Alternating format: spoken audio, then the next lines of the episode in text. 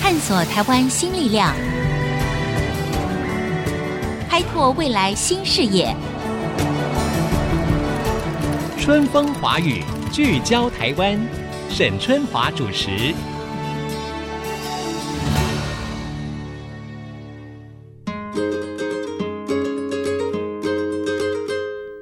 Hello，各位听众朋友，大家好，欢迎收听 FM 九七点五 IC 之音的春风华语聚焦台湾，我是节目主持人沈春华。我们常常说呢，这个历史呢可以让我们见往知来，而古老的建筑物呢就是历史的见证了。不过，或许大家有发现到一个问题啊，那就是一直以来呢，台湾对于古建物的拆除去留可以说争议不断。那当我们呢在游览这个世界各国，看着其他世界知名的古建筑，在这种赞叹的同时呢，我们土地上珍贵的文字或许呢在渐渐的消逝当中。那么，究竟古老的建筑物啊，要如何在当代生活里面呢，可以找到一个新的慰藉，而不会在怪手的破坏之下灰飞烟灭呢？文字的保留、商业的营运，哈，持有人跟公众利益之间。到底应该要如何取得平衡？哈，我想呢，我们生活在一个现代的场域当中，但是我们对于我们的历史文化其实也非常有感，所以如何取得刚才说的几个面向的平衡，其实是非常值得大家一起来关心跟讨论的。那么今天在节目当中，我们很高兴就邀请到了成功大学建筑系的名誉教授，他呢也是因为长期推动文化资产保存跟维护呢，而在今年的时候呢，获得了第八届台南文。文化奖，他就是傅朝清傅教授。傅教授您好，主持人沈小姐你好，好各位听众大家好。是今天很谢谢这个傅教授哦，专程从台南到台北我们的录音间呢来接受我们的访问。那事实上呢，我们知道傅教授呢真的是长期哦，应该这样累积起来，过去应该是三四十年嘛，三十几年了，三十几年，长期都是关注台湾近代或者是古建筑哈、文化资产的保存跟维护。那在最近呢，您还出了一本叫做《图说台湾建筑文化史》，对不对？对，我刚看到啊，真的是巨著哈、因为它非常的厚 实，一千多页， 一千多页，这就是汇集了过去傅教授可以说三四十年来对台湾建筑的关注跟记录哈、投入了很多的心力，它终于诞生了。对您的意义是什么？因为我大概三十几年就开始写东西，是那一直累积到现在，其实有八十几本书。不过这一本是等于是把过去所有的记录、嗯所有的研究做一个总结。是对我来讲，其实它最重要的意义就是，我真的帮台湾留下一部建筑史的书。对，那这个并不表示过去的人没有努力，其嗯实嗯过去台湾也有两部建筑史的书，一部是在一九四零年代中期嗯哼，一个日本人所出的，对，那一个是一九七九年李乾朗老师所出的。嗯哼，到目前为止，其实这两本书影响台湾建筑界非常的深远。嗯嗯嗯，但是受限于过去的这种资料，其实这两部书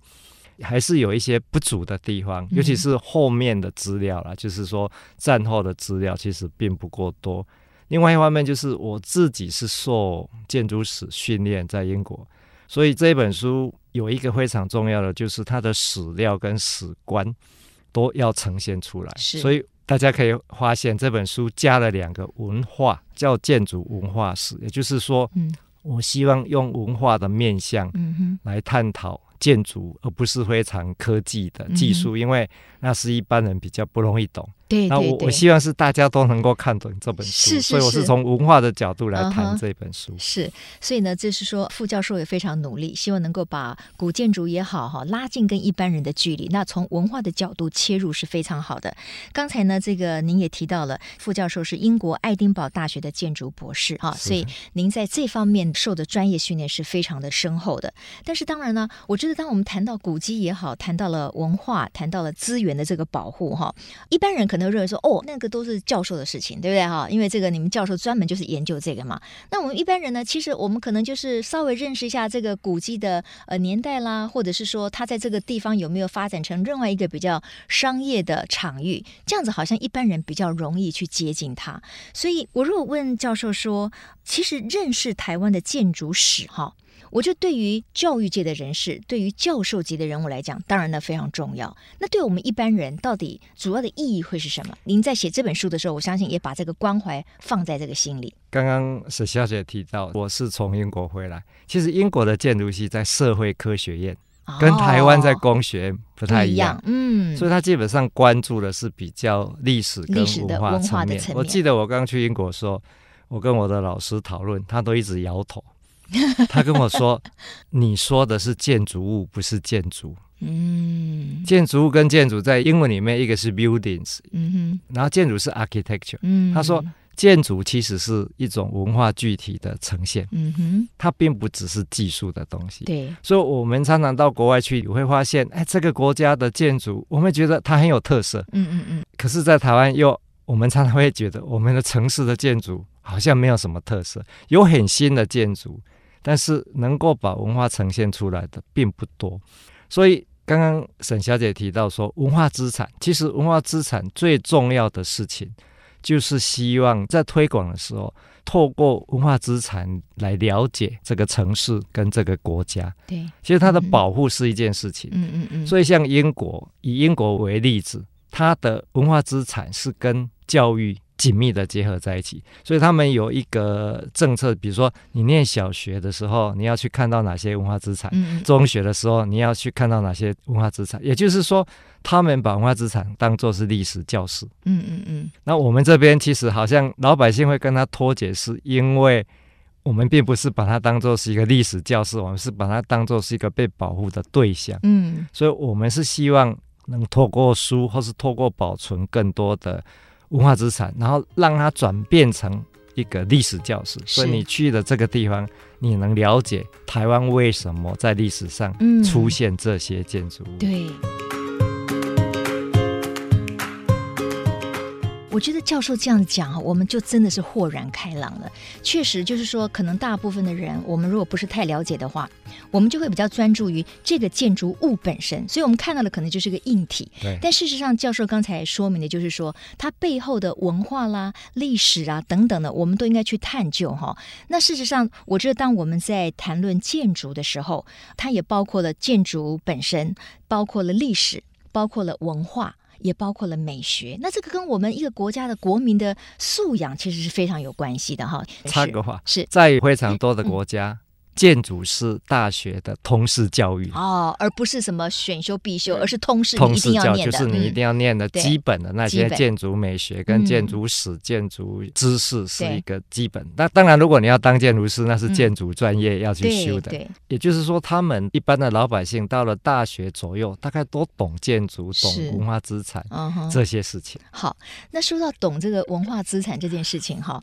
不要说对一般的老百姓是考验，可能对于政府单位也是个考验哈。因为我知道呢，这个媒体曾经报道，您有多次指出说，哎呀，连这个政府单位 对于这个历史建物的背景啊，都会误植，就是说都说错了哈。为什么会有这样的现象呢？您要不要举几个例子？这个我想就是因为我们的建筑知识不普遍的结嗯果。其实最有名的例子就是我一再的在演讲或是在很多场合都说台湾没有巴洛克建筑，嗯哼，可是我们从媒体，不管是电视、从报纸，一天到晚看到台湾有巴洛嗯克巴洛建克筑。建筑，最近的一个例子是二零一七年的国庆日那一天，嗯嗯我嗯，们的总统府举办了一个光雕、光啊。雕光雕，我刚好在现场，结果是主持人第一句话就说：“欢迎大家来到总统府。总统府是一栋结合巴洛克、哥德跟 矫饰主义的建筑。”是是是，我那时候其实直姐我就在 Facebook 发了一个文嗯说，我快疯了，怎么总统会被？结果就被很多媒体一直引述，一直对引述。对嗯对对，那其实总统后来也出来做了一个澄清跟道歉，说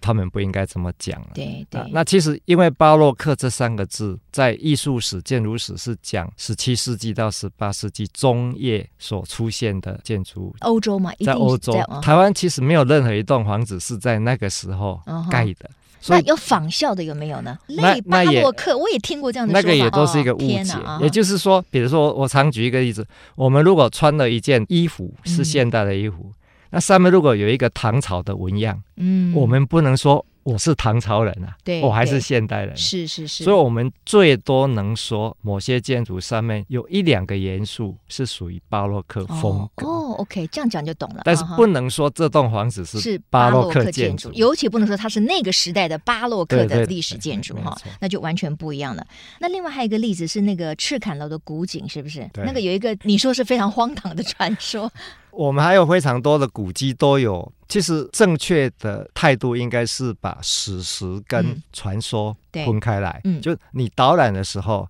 可以说老百姓有什么传说，但是那就是传说。如果我们理解台湾的历史，嗯其实赤坎楼跟安平之间对，在明朝是大海。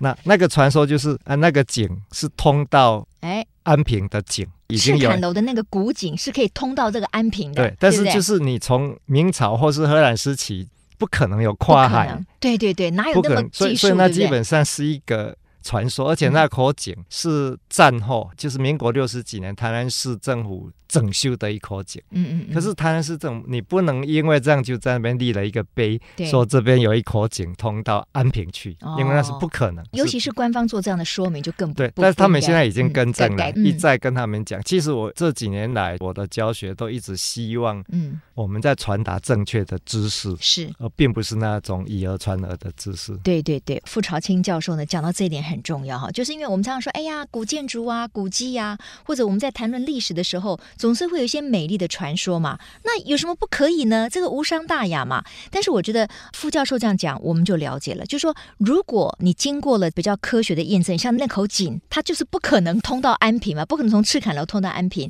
那这个就不是一个所谓美丽的传说，而是一个谬误，对不对？对那就不应该以讹传讹。但是有一些历史故事里面，或者我们说希腊的神话里面，它有一些美丽的传说，因为那个是属于无法认证的部分啊，那个可能是存在你的想象啊、历史的情怀里面哈、那个应该是两回事。好，那我们今天呢，跟成功大学建筑系的名誉教授傅朝清先生来聊一下我们台湾的古老建筑，还有谈到台湾的文化资产。那等一下广告回来之后呢，我们要来谈的可能是听众朋友呢，哎，更拉近我们的距离的，就是台湾呢有很多老街。这个老街呢，其实它会存在，是因为在当地就有很多有历史性的一些老建筑物嘛，哈。那为了要吸引更多人进来，所以我们就把它发展成老街。可是这个老街为什么会变成了吃喝一条街呢？它跟历史、跟文化资产的连结是不是越来越薄弱了呢？广告之后继续收听《春风华语》，聚焦台湾。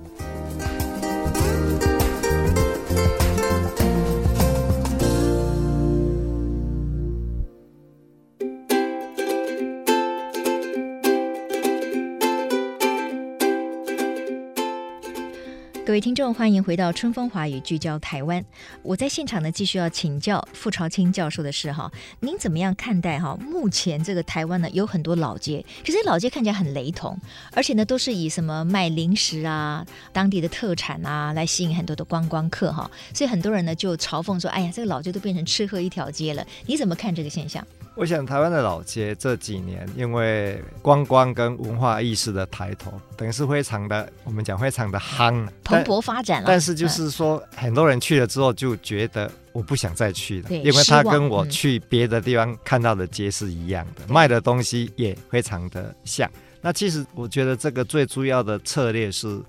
或是最主要的问题是，当地政府没有把它当做文化的思维，或是都市发展的思维，而是纯粹从观光或商业的思维来嗯，想这件事情，是才是导致的结果。对对，嗯然后商业化我是觉得可以接受，但是是嗯它没有一个策略。这个策略其实以日本或欧洲老街，他们会有一个像老街联盟，那会有一个人或是一个组哦组织织来协调大家，比如说统筹，你卖这些东西，你做书店，你做商店，然后大家不一样，嗯对所以大家可以同享，因为观光人潮所带来的好处，也会让这一条街跟别的街不一样，也会让这一条街变得更多样。嗯我们现在常常看到，比如说去安平。几乎每一家都在卖蜜饯跟虾 饼、哦。我们去大溪就在豆干啦、啊，去三峡就豆干一条卖街卖牛角面包或是其他的东西，都嗯是很像。对嗯所以我是觉得我们缺乏一个策略来经营老街。对，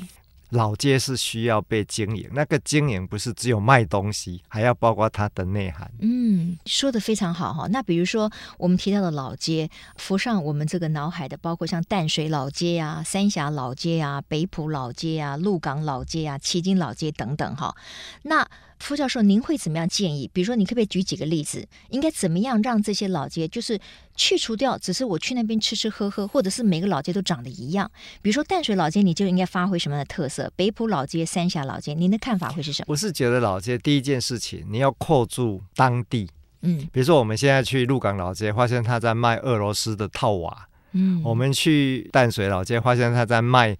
国外的东西。对那我觉得这件事情，第一个这个事情可以稍微检讨一下。是第二个就是它的产业怎么样跟当地老百姓产生结合。其实国外的老街有非常多都是社区居民在经营，对对，而不是一个外来者。嗯哼哼哼，那其实台湾现在的因为过度发展观光，变成外来者来经营。那房东会看到外来的付了比较高的房租，是所以他就把房租拉高，对，那让当地的居民没有办法嗯继续活，生活对在这边。嗯所以我觉得好的老街一定是非常跟社区居民产生关系，然后以社区为出发，包括它的人文地理，嗯包括它的特产，其实都应该跟当地产生关系。那这个就是国外遗产在讲的这个社区隐性的经济，可以嗯哼从老街产生连结。那因为社区居民从这条老街得到某种商业的利益，他就更喜欢这个老街，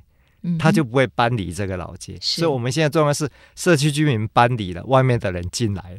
然后去把外面那一套商业模式带进来，所以它是一个恶性循环的嗯状是况。对，但是最重要就是要有一个组织出来嗯连接这些事情。对，所以我有点讶异，我以为这些老街哈，大概都会有一个类似像刚才副教授所说的那样子的一个统筹的单位，因为这样子确实才能够让它活化，而且让它能够经营的有特色，吸引了一般的观光客之嗯外，它事实上也可以作为一个文化资产的保护的一个重镇哈。那像我们如果以台北来讲的话，像大道城哈，这几年的维护，您觉得如何大？稻城其实有一阵子是因为要拆掉，老百姓出来抗议留下来。是那最近几年其实是人潮回流，对，但是我们也逐渐在观察它的同质性也开始也开始越来高了，越来越高。嗯其实这是一个隐忧，但是大稻城我知道有几个年轻人，他们有一个类似我讲的那种联盟嗯嗯，在，嗯但是对并不是所有的全部。是但是如果你经常去大稻城，你还是会看到这个现象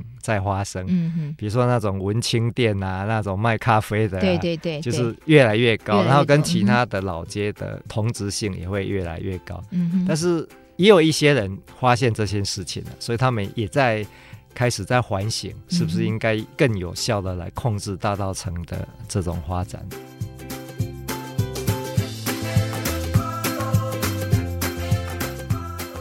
当然这个会有一个两难哈，就是说，如果你给民间更多的自由发挥空间，可能我们会得到更多的创意跟源头活水。可是呢，如果说一些公部门它没有做一个有效的整合的话呢，就像您刚才说的，可能大家开的店都差不多，或者是抱着一种创业，看看我来这边气跨买哈， 看看会不会成功哈。这样，所以到底这些地方有公部门的介入来统筹比较好，还是说这个单位最好就是由民间完全自己来做来筹划？其实公部门也可以介入，但是公部门其实不太容易介入商业这件事情。是。但是像欧美先进或日本的国家，其实它是用诱因，比嗯如说，如果你要开这种店，公部门可以补助你整修，嗯，就某种行业它会特别补助你的对老房子的整修费用。嗯哼嗯哼，那这样子的话，其实也是用某种方式在控制哪些行业。比如说，现在有些老街就出现夹娃娃，嗯，就我们现在台湾很流行那个夹娃哇，娃，哦那这个看起来很突兀啊，淡这水、里安平这些都已经出现了。夹娃娃机都已经啊哈出现夹娃娃机了。嗯但是如果你可以用某些诱因来，就这些东西我不会补助，或是哪些行业我会补助，其实是有办法去控制的。是是是，当然了，我们谈到了这个的话呢，就会想到说，其实。太高度的商业化，或者是让这个地方变成了文字馆，好像都是两个极端哈。所以我不知道这个副教授您怎么样看所谓的老街的保存，或者是古建筑的保存，它如何从一个文字馆变成可以吸引更多的人进来，可是它又不要那么的商业化。其实文字管道过度的发展都是两个极端的、对我们要的是比较中间。那那我觉得这个也跟我们文化资产的保存态度有关系。其实台湾有一个我个人认为比较麻烦的文化资产保存，就是很多人是过度的乡愁。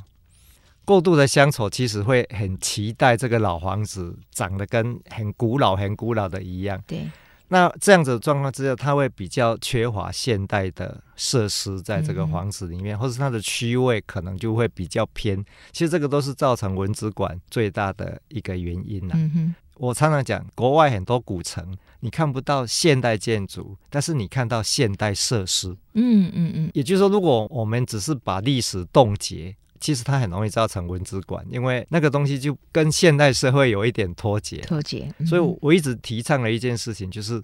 我们要用比较现在的思维嗯来看老房子的保存，嗯这样子其实可以让老房子的使用更合乎老百姓，更合乎老百姓的需求，它就比较容易活下去。嗯哼，另外一个就是经营策略上，不要一直现在政府很喜欢用一种就是委外经营。对对，那委外经营其实很多老房子都是同一批人在经营，嗯哼它其实会模式又会变成一样。一样。同质性太高，一定会让它很快就消失掉。对哎，对，刚才那个副教授提到哈，现在政府常常用一种委外经营的方式，因为这听起来就比较省麻烦嘛，对不对？我通通委外了，然后你自负盈亏，你能够做得好，那就算是不错；对你做得不好，那我就再把你收回来，我再另外一批委外经营。所以这样子循环的结果，可能对于这些文字的保存其实没有真正的这个好处。所以这个想法可能不能只是非常的短视的，可能要做一个比较长远的规划哈。那提到了这个老街，我又想到说，其实最近几年来，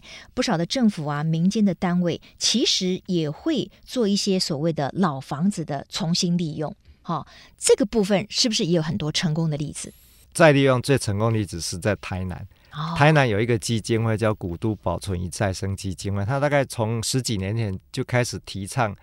把老房子不是文化资产那一种法定，就是一般人的老房子，其实你可以把它翻修，通常我们说老房子大概要几年以上才叫够老呢？其实也不一定。但是现在大概一般都会认定至少要五十年以上，五十年啊， 50那这以个上很容易啊，对啊台湾应该有很多五十年以所上以，的所以房子嗯台南市一方面就是基金会会去推动这件事情，所以它是叫老屋新力，对已经老得屋到新力非常非常好的成就。嗯、台南市政府也是一个比较特别，就是因为台南市老房子特别多，对所以台南市有一个老街振兴委员会。哦，那如果你老百姓是超过五十年的房子，你要整修，可以跟市政府申请补助。嗯哼哼那我们如果去审查，觉得你这老房子有特色，就会补助你去整修这个老房子。嗯嗯，但是你整修完几年内就不能动，必须要维持它的样样子子。嗯嗯嗯，OK，好，今天非常谢谢成功大学建筑系的名誉教授傅朝清教授哦，告诉了我们很多，就是我们应该用什么样的一种心态跟眼光来看待，其实，在台湾这片土地上，我们有很多其实是跟文化资源或者是历史背景相关的这些古老的建筑哈，我们不要只是看到建筑物哈这个硬体，我们要想到说它背后的一些历史跟文化的一些因素。所以我觉得，其实我们一般民众的心态也很重要。就是下一次，也许我们再去老街呀、或者是我们去看一些所谓老房子再生利用的时候，我们不要只是想说我要去买豆干，或者是我要去吃牛角面包。如果你也可以带着你的年轻的下一代去学习到有关于这个地方的一个历史背景的话，我觉得那个对于我们的成长的轨迹是更有非常深刻的内没有涵的错。哎，今天非常谢谢傅教授。谢谢你。好，也谢谢今天听众朋友的收听，我们下周同一时间《春风华语》聚焦台湾，空中再会，拜拜。